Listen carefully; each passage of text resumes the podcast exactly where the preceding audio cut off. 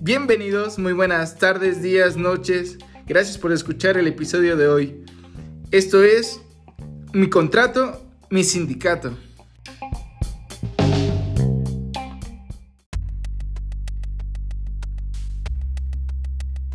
Vamos a iniciar en este episodio por lo primero. ¿Qué es el contrato colectivo? ¿Qué es esto? ¿Qué es lo que significa contrato colectivo? ¿Quién lo rige? ¿Por qué se hizo? ¿O de qué trata? ¿O para qué nos sirve el contrato colectivo a mí como sindicalizado? Bueno, eso va a ser la sinopsis de este episodio, episodio número 2.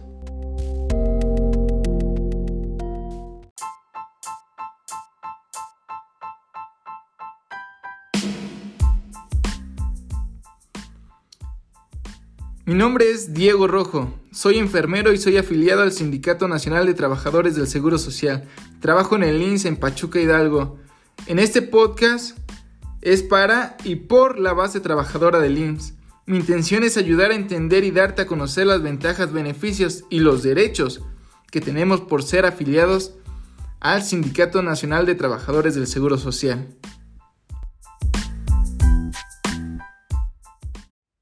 Así que, comencemos.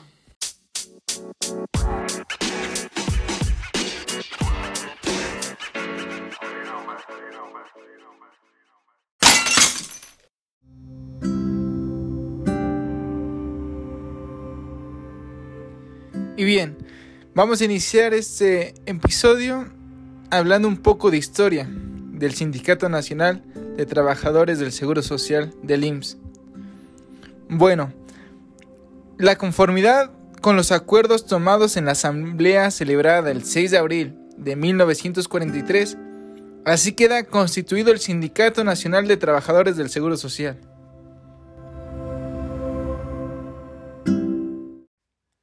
Y bien, desde que se formó el sindicato, han pasado ya 78 años de existencia, que a lo largo de su historia el sindicato ha conquistado una serie de logros y beneficios plasmados en un contrato colectivo de trabajo.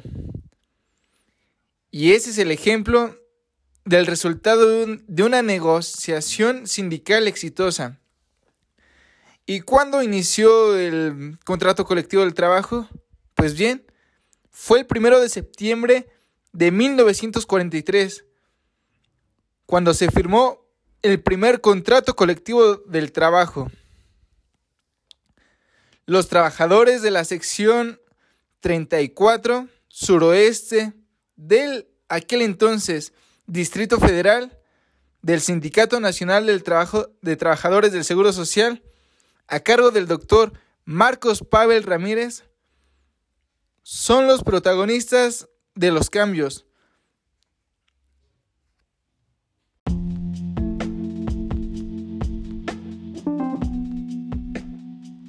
Bien, el Instituto Mexicano del Seguro Social y el Sindicato Nacional de Trabajadores del Seguro Social, ellos dos establecen este contrato colectivo con las normas que regulan las relaciones en el trabajo.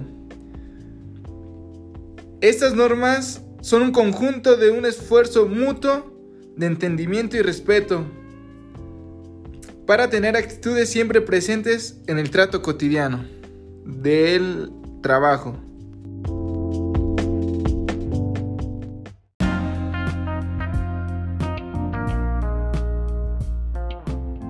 Y bien, el instituto y el sindicato ambos reconocen la necesidad del trabajo conjunto a favor de la cultura de calidad que modifique esquemas tradicionales y cambie paradigmas, que al propio tiempo que estimule y reconozca a los trabajadores como actores principales de este proceso, fomente la apertura y mejore los procesos del servicio, que haga posible ofrecerlo con la más alta oportunidad y calidad Así, la calidad está cimentada en la participación conjunta y coordinada.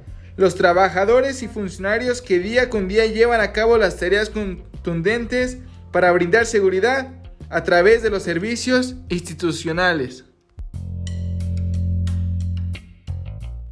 Nuestro contrato colectivo del trabajo es un pacto laboral que es el resultado de una discusión razonada a partir de un análisis sereno, ausente de posiciones de fuerza, realizando el mayor esfuerzo posible acorde a las circunstancias del país para lograr un acuerdo general que cumpla con las expectativas de los trabajadores y fortalezca la institución al permitirle consolidar su renovación e incrementar la calidad de los servicios.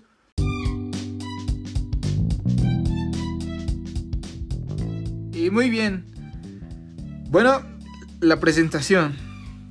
El contrato colectivo del trabajo que celebran, por una parte, el representante del Instituto Mexicano del Seguro Social, que es el director general del maestro Zoé Alejandro Robledo Aburto, y por otra parte, quien representa los intereses profesionales de todos y cada uno de los miembros del Sindicato Nacional de Trabajadores del Seguro Social, que en este caso es toda la base trabajadora, es el doctor Arturo Olivares Cerda. Él es el secretario general del Comité Ejecutivo Nacional del Sindicato Nacional de Trabajadores del Seguro Social.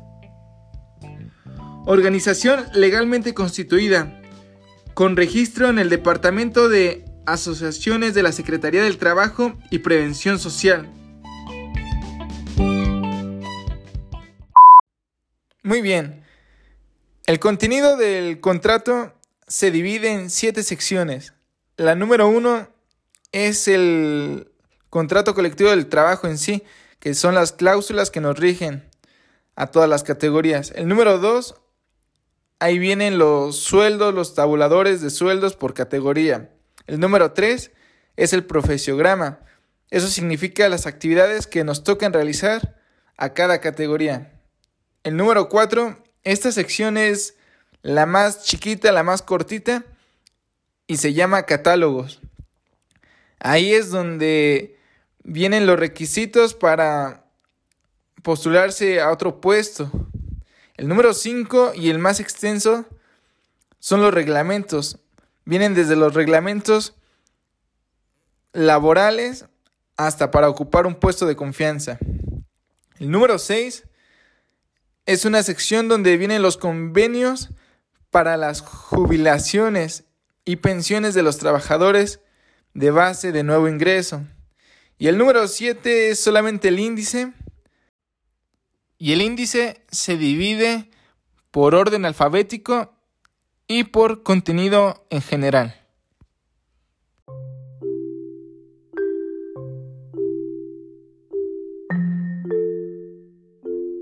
Muy bien, estos episodios son algo cortos y, y más que nada son el inicio del programa. Para el siguiente episodio voy a estar respondiendo algunas de las preguntas que me han hecho llegar a mi Instagram como que es un 08, que es un 03, que es un 02. Y por esta ocasión ha sido muy corto, pero bueno, solo fue la introducción del contrato colectivo.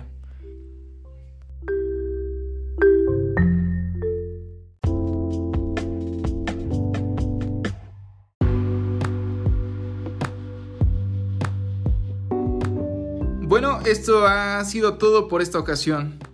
Fue un gusto acompañarlos en este podcast y yo espero que al menos a una persona que le pueda ayudar y servir este episodio. Y si es así, te invito a darle un me gusta y que lo compartas con alguien más que creas que le pueda servir.